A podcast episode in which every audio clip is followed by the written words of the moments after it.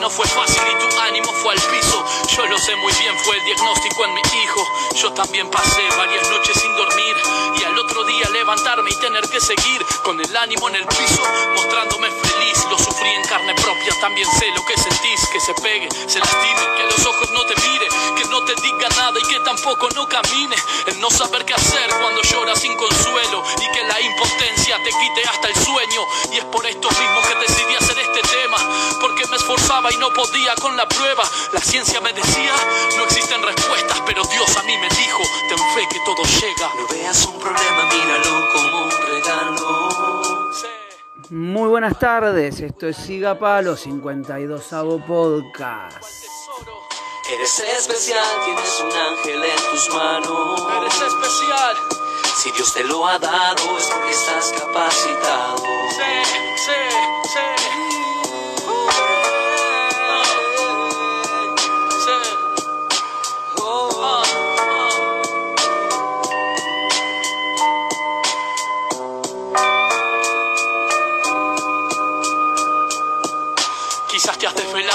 Desvelado como yo en el internet, buscando soluciones y sin saber por qué. Quizás estés pasando por lo mismo que pasé, o quizás estés llorando como yo también lloré.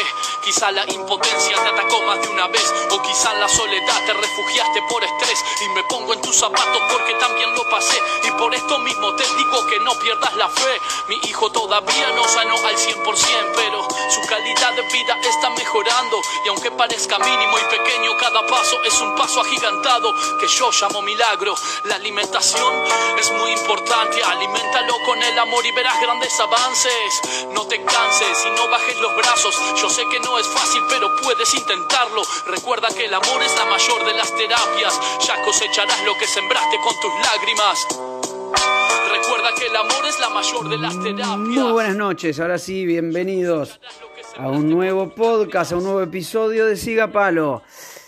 2 de abril, Día Internacional de la Concientización del TEA, del, del trastorno del espectro autista, que hoy en día es como una sumatoria de trastornos que se ponen dentro del mismo trastorno autista y que con los años ha cambiado, incluso desde que nosotros éramos chicos, por ahí el autismo era como algo genérico, era como algo alejado, era como algo no inclusivo, creo que hoy sigue sin ser tan inclusivo, pero al menos le dedicamos un día como a tantas otras cosas y que como estuve hablando justo previamente a grabar con Victoria, la, invitada de hoy, que ya le agradezco que esté acá, eh, claramente el que solo se le dedique un día a las cosas es parte de que esas cosas no están resueltas y por lo tanto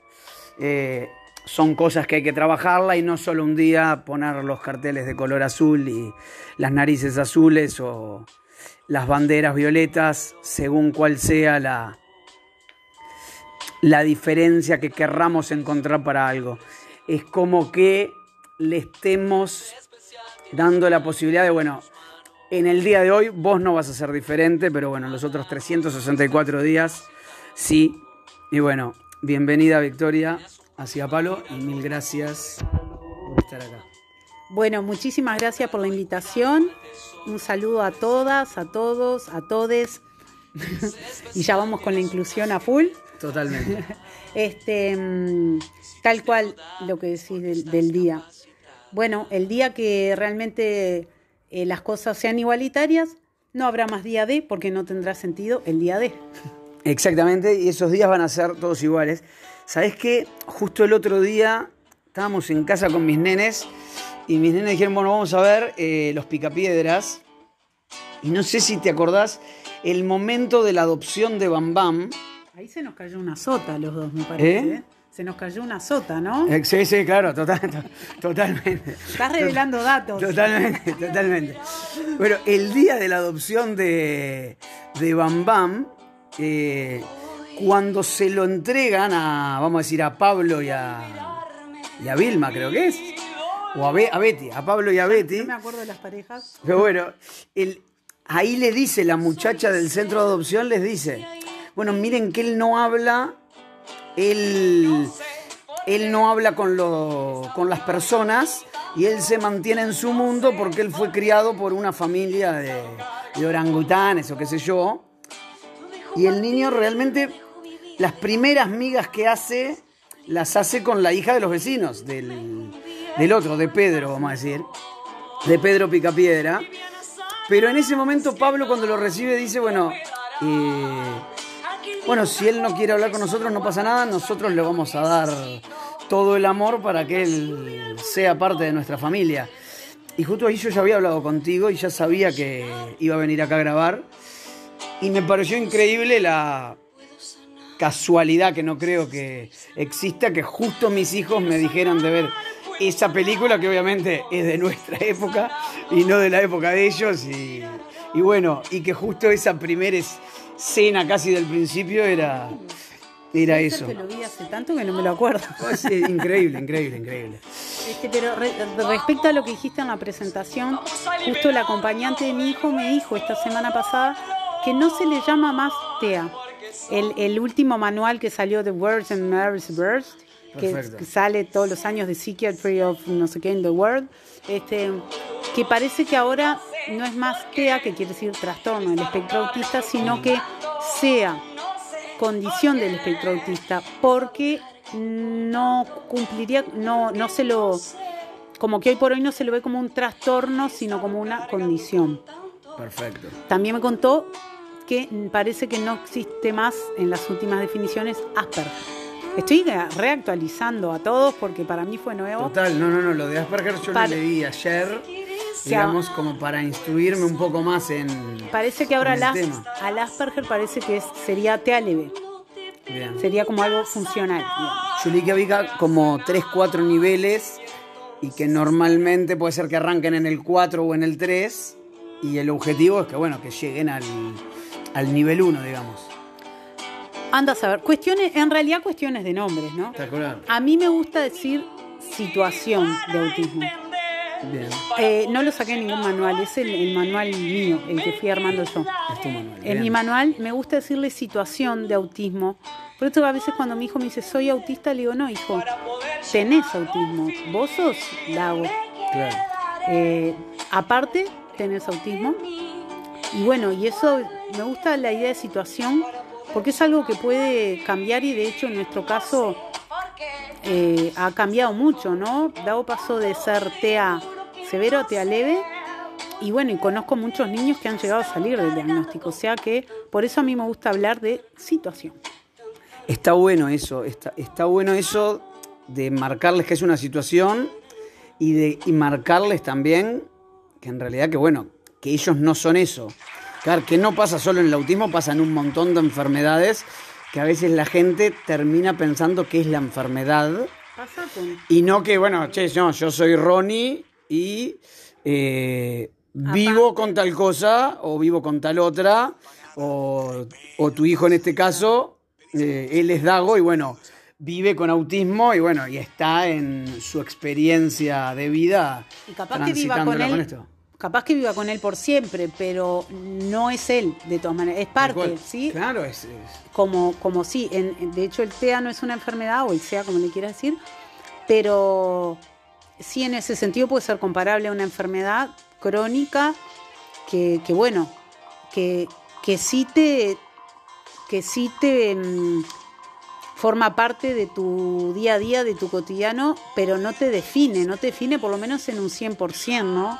Sí está bueno, o sea, hay muchos movimientos con el de TEA, que tienen que ver con TEA, o sea, o como le quieras llamar, eh, como creo que los hay de muchas otras cosas, en los que la gente se empodera, y en eso le veo un aspecto positivo igual, como que se empoderan para, para luchar por sus derechos eh, y en ese sentido me parece genial cuando se empoderan y hay mucha gente hoy por hoy con autismo adultos que llevan adelante muchas reivindicaciones desde Claro. ese lugar y sí me parece copado como para una afirmación que está buena y una autoaceptación, ¿no?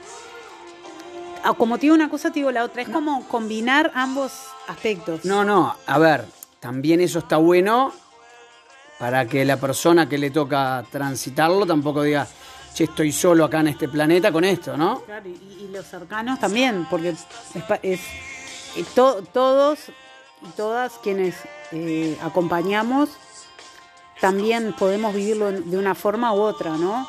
Entonces, siempre es, es un huevo, todo esto se los digo, no porque lo tenga tipo de taquito, ¿eh? es, un, es un desafío diario, pero como vos lo vivas, también es, cuanto más positivo lo puedas vivir, positivamente va a ser mejor para, para tu ser querido y para vos también. Ni hablar, ni hablar, ni hablar, ni hablar que sí. Pará, y en el momento del principio, volviendo al principio, Es un temazo, el, el- el- voy a, hacer em, referencia a la canción que pusiste en la presentación, que después te voy a pedir que me la pases. sí, la- sin me duda. encantó y nunca la había escuchado. Em, es, lo describe paso a paso esa canción a la perfección. Realmente es- debe ser alguien que lo vivió porque si no, no podría haberlo escrito de esa forma. Mejor, claro. Mejor. Eh, querés morir. Cuando recién te, te dan el diagnóstico, querés, querés morir y, y pasás después por mil fases. En todos puede ser un poco diferente, pero creo que a grandes rasgos eh, pasás por lo mismo, ¿no? Hay un pozo que es muy, muy heavy, muy duro, ¿no? Y que capaz que depende cuánto apoyo tenés, familiar o, o pareja, o es como lo vivas, pero eh, creo que igual del pozo no zafás. En algún momento lo pasás. El viejo y querido duelo de cualquier situación que la vida te... A ver, sacándole a veces, si me toca tener fiebre, le llego a contagiar la fiebre a alguno de mis hijos y decís, me quiero matar, ¿viste? Porque, qué mierda. Y estamos hablando de una fiebre que sabes que se le va en 3, 4 días con Con un jarabe. Sí, con el jarabe, como, como con el actrón, ¿viste? Entonces, eh, yo me imagino que esto es como la patada, ni la patada en el pecho, el camión de frente y vos venís con la bandeja de copas llenas, ¿no? Claro, es que eh, es tal cual de que nada más te pega fuerte que que le pase a algún hijo, Claro. a un hijo. Porque de última a uno, a una, es que después que sos madre o padre, capaz que te afecta porque pensás en tus hijos.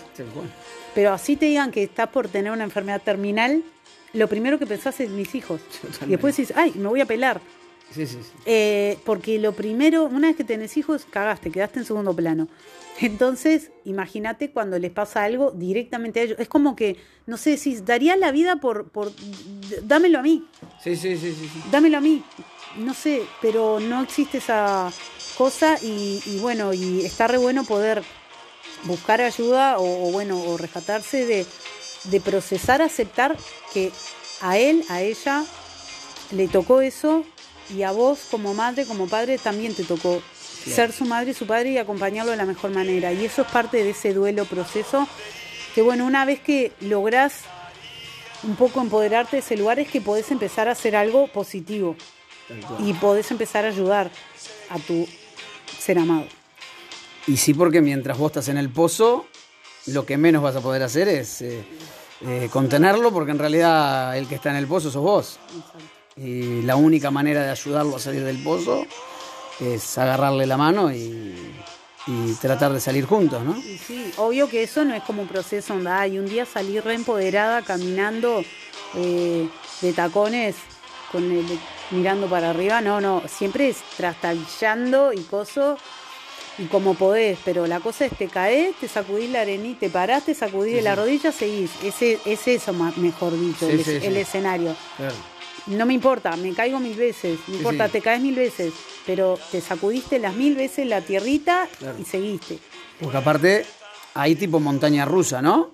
Que de repente venís en esa, che, estamos mejorando, estamos mejorando, y de repente caes barranca abajo, cual montaña rusa, y decís, pero la puta madre. Sí, porque, o sea, ser este madre, voy a hablar, voy a hablar de Dao y para no aclarar todo el No, tiempo madre, no, padre, claro, madre, padre, tutor.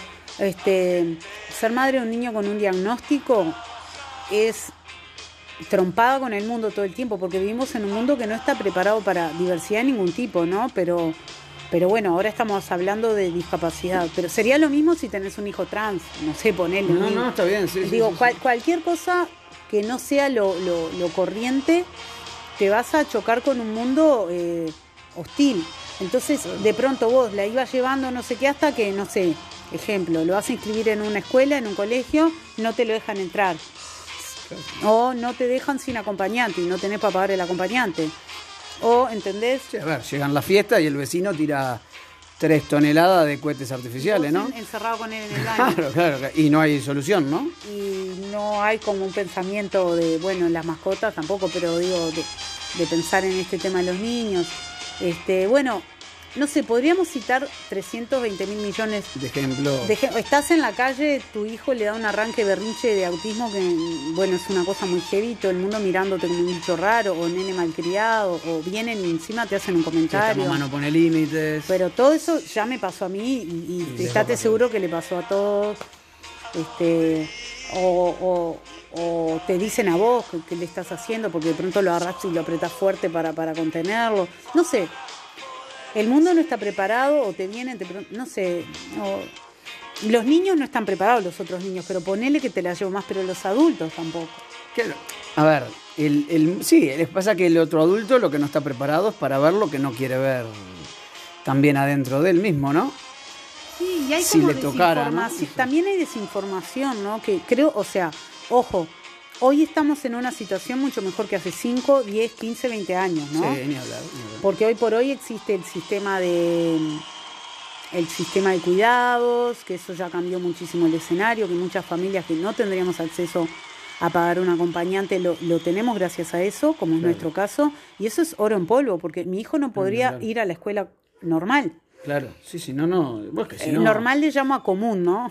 A la escuela No, no, común no, y corriente. Porque si no- yo aparte tengo entendido que es muy caro pagar un acompañante. Y es un sueldo. de- Tenés que pagar de- un sueldo a alguien. Claro, de, de 8 horas o de 6 horas o de 5 horas, depende de la escuela que vaya, para que te lo acepten y, y que esté todo el día sentado con él. Exacto. Y como esos mil servicios que hay hoy por hoy, que tiene el Estado hace unos 15 años, yo qué sé, desde psicólogos, psicomotricistas, un montón de cosas que te brinda el Estado eh, en caso de, si, estás en una franja de no poder pagarlo, ¿no? Entonces, bueno, eso hace unos 15, 20 años no existía. Eh, entonces, y, y creo que se habla mucho más del autismo, mucho más que antes, por lo menos. Y de un montón de otras cosas se habla más, ¿no? De cualquier movida de diversidad. O sea, el mundo en ese sentido creo que va caminando hacia un lugar, pero claro, va caminando muy despacito. No, Y claro. la- y, veníamos muy de atrás. Claro, claro. No, veníamos muchos años atrás, y capaz que 2000, 2000 años. Veníamos 2000 años atrás y bueno, ahora lo que estamos capaz que es 1980 años atrás. Pero Claro.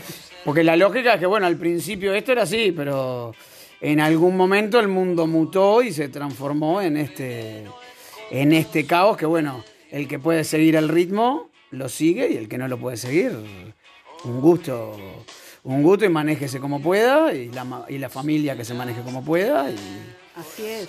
hasta que, bueno, ahora pasa esto que, bueno, empezamos por un día, empezamos por un día y por darle posibilidades, por lo menos en países como Uruguay, para que el que no lo puede solventar tenga esa posibilidad. Este, hay un dicho que es muy horrible, que es más caro que hijo bobo, ¿no?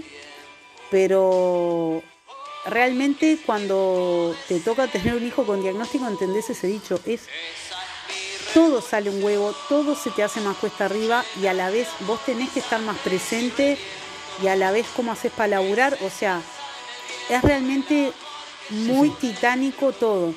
Claro, y aparte vos sabés que necesitas laburar más y por otro lado sabés que él te necesita más y me imagino que ahí estás entre la espada y la pared constantemente.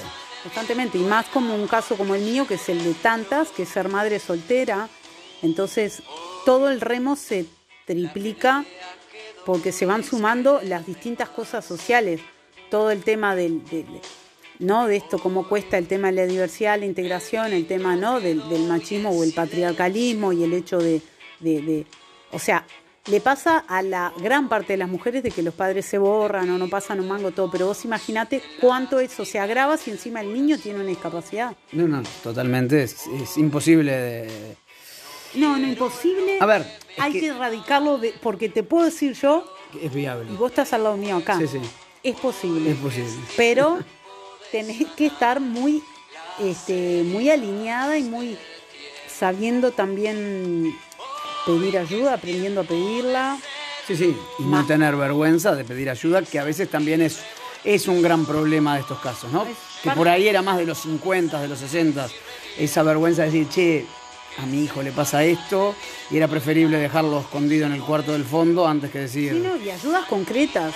De- o sea, aprender a pedir ayuda, yo me refería a, no sé, desde ayudas económicas. Sí, sí, sí, de- sí, sí. O sea, es- parte del aprendizaje es la humildad. tenés claro, que, de, de ayudas o de, o de ayuda de aguánteme en la cabeza porque estoy por tirar. Sí, sí, sí, claro. Y si no va a ser un problema porque ahí Si yo piro, el hijo nos va a vamos a la B. teniendo la discapacidad y si vos Exacto. pirás, el hijo queda rengo, digamos. Exacto. Entonces, bueno, eh, también qui- quisiera citar a la canción tan hermosa que pusiste, este, el tema que habla ahí de la alimentación, ¿no? Por supuesto que la principal, como bien lo, lo dice la canción, es el amor. Y esa es la, la de. Esa es la. Está con mayúsculas, ¿no? Porque aparte cuando habla de amor es hablar de aceptar a tu hijo tal cual tocó y darle el amor porque es tu hijo y el resto es... El, el resto es todo casi como un actor de reparto, ¿no? Es como un extra. Difícil, pero, pero un extra. Sí, que ahí te tenés que encontrar. A veces el duelo es de tus proyecciones, de tus fantasías. Ahí te das cuenta que vos, todas las ideas que uno se hace cuando tiene un hijo, de que esto va a ser así, cuando tenga un año va a ser así, cuando tenga dos. Entonces, también a veces los duelos, no es como cuando te separás de una pareja, a veces estás más triste que por la persona, igual por todo lo que no fue que vos pensabas que iba a ser y tu proyección, ¿no?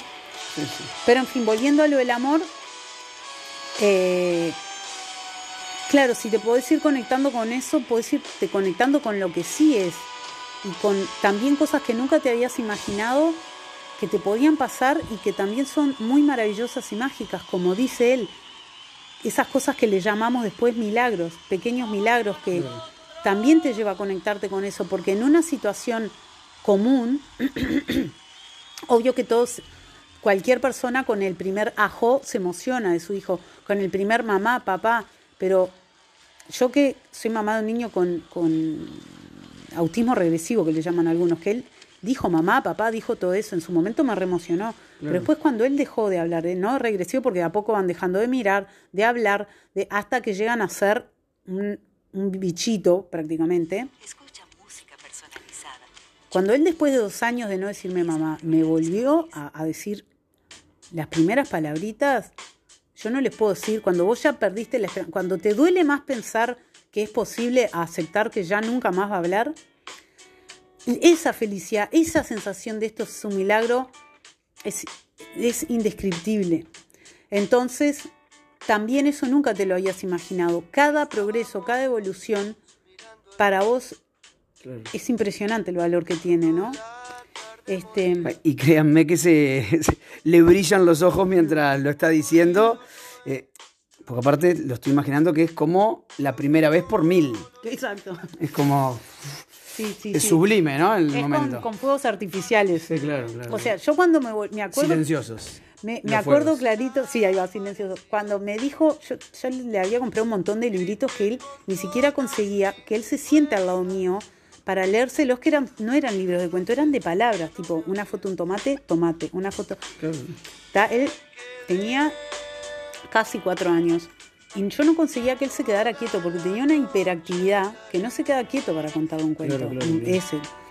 Y yo estaba, este, recuerdo claramente, sentada en el trono y él entró al baño con esos libritos y me dijo en hilera, tipo, anana, no, banana, tomate y no sé, como si- a media lengua, pero me, me nombró como cinco frutas y verduras y yo lloré y reía al mismo tiempo. Yo no, no sabía que se podía hacer esas dos cosas exactamente en simultáneo. Y tal, y a la vez era tan surreal, viste, siempre ese toque Mr. Bean en la vida de una, este momento en el trono. Sí, claro, claro. Claro. Era genial. Eh, Para sacarle un poco de glamour, ¿viste? No, no, no, está bien, está bien. Está no, está perfecto. Pará, y después de, de lo otro que hablaste vos, de la alimentación. La alimentación. Ahí va. Acá. Vos en un momento diste un giro de tuerca ahí. Es, a ese punto quería ir porque me parece de suma importancia. Cuando a tu hijo le dan el diagnóstico, que te lo van a dar o un neuropediatra o un psiquiatra infantil, a nosotros nos atendió una psiquiatra que era grado 5, no sé qué, dijo, mira, te voy a ser sincero, dijo, nosotros no sabemos ni por qué viene, ni si se va a ir un poco o mucho o nada. La verdad, dijo, no sabemos nada. Así que te voy a mandar lo que le mandan a todos, que es psicomotricista y fonoaudióloga. Es como la receta para todos. Mi hijo iba, iba, iba, y claro, eran excelentes las técnicas, pero mi hijo le ponías adelante a Jimi Hendrix tocando la guitarra y le daba igual que, que, que- que- que en la nada. Claro, porque el mundo no les interesa a un grado a un grado extremo, con decirles que el primer test que se le hace es auditivo porque, para descartar sordera, porque tú le decís el nombre así al lado y no se giran para mirarte. O sea que ese es desinterés. Claro. ¿tá? Entonces, ta. la cosa es que todos tus amigos, cuando le pasa algo a un hijo tuyo, con todo el mejor amor, ay, yo supe de, de esta, de que ah, digitopuntura, coso, coso, pa, pa, pa, registro acálico, to- Yo, reabierta, hice todo, ¿eh? Registro sí, claro. acálico, bioneuromoción, chucu, chaca, constelación familiar, eh, todo lo que quieras y todo el mundo tiene, pero llega un, un punto que vos no podés hacer, no, que quinoterapia, que esto, que lo otro, que hay mil cosas alucinantes, terapias con perro, con todo. En el momento que hay que decidir. Hay un momento que sí, para, yo todo no puedo hacer por él, por mí, por la plata, por el tiempo, por la cabeza, Sí, sí, sí, emocionalmente no. Entre tantas cosas me llegaron, me llegaron de una dieta y que podían llegar a usaban una palabra que yo hoy no la uso y no me gusta, que es curar. Hablaban de curar el autismo. Yo hoy prefiero decir salir del diagnóstico, me parece más acertado. La cosa es que yo pensé, qué divague, y con una dieta, ¿qué tiene que ver si esto es mental? Y no leí pelota, ¿no? Ahora me volvió a llegar, me llegó como por, cuando me llegó como por el cuarto amigo, dije, bueno, entra, entra a prestar sí, sí, atención. sí, claro. Y la última vez me llegó, me dijeron, ¿vos te puedo conseguir el teléfono de la mamá del primer caso recuperado en Uruguay? Y yo había bichado cosas en internet que me habían pasado de otros países. Sí. Dije, ah, Uruguay, dale. Bueno, la familia está alucinante. Eran de afuera, vi- vinieron a Montevideo un día lo de los suegros y coordinaron conmigo. Conocí al nena, la hermanita, al papá, a la mamá.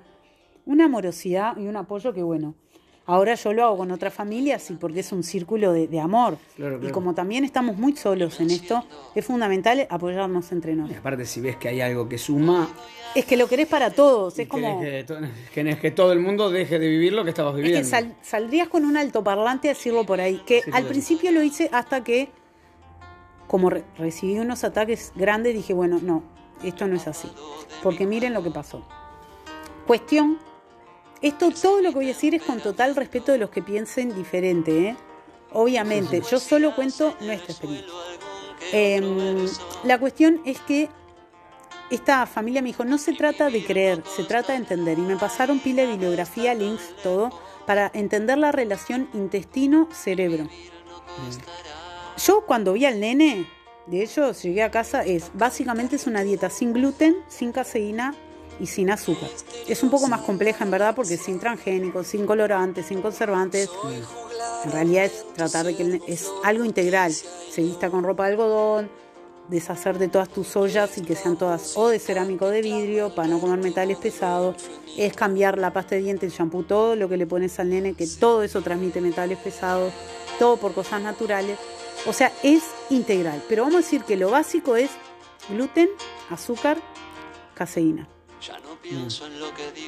Entonces, ese día yo llegué a casa, tiré la lechita por la rejilla y dije, mañana no sé qué le voy a desayunar, pero esto no.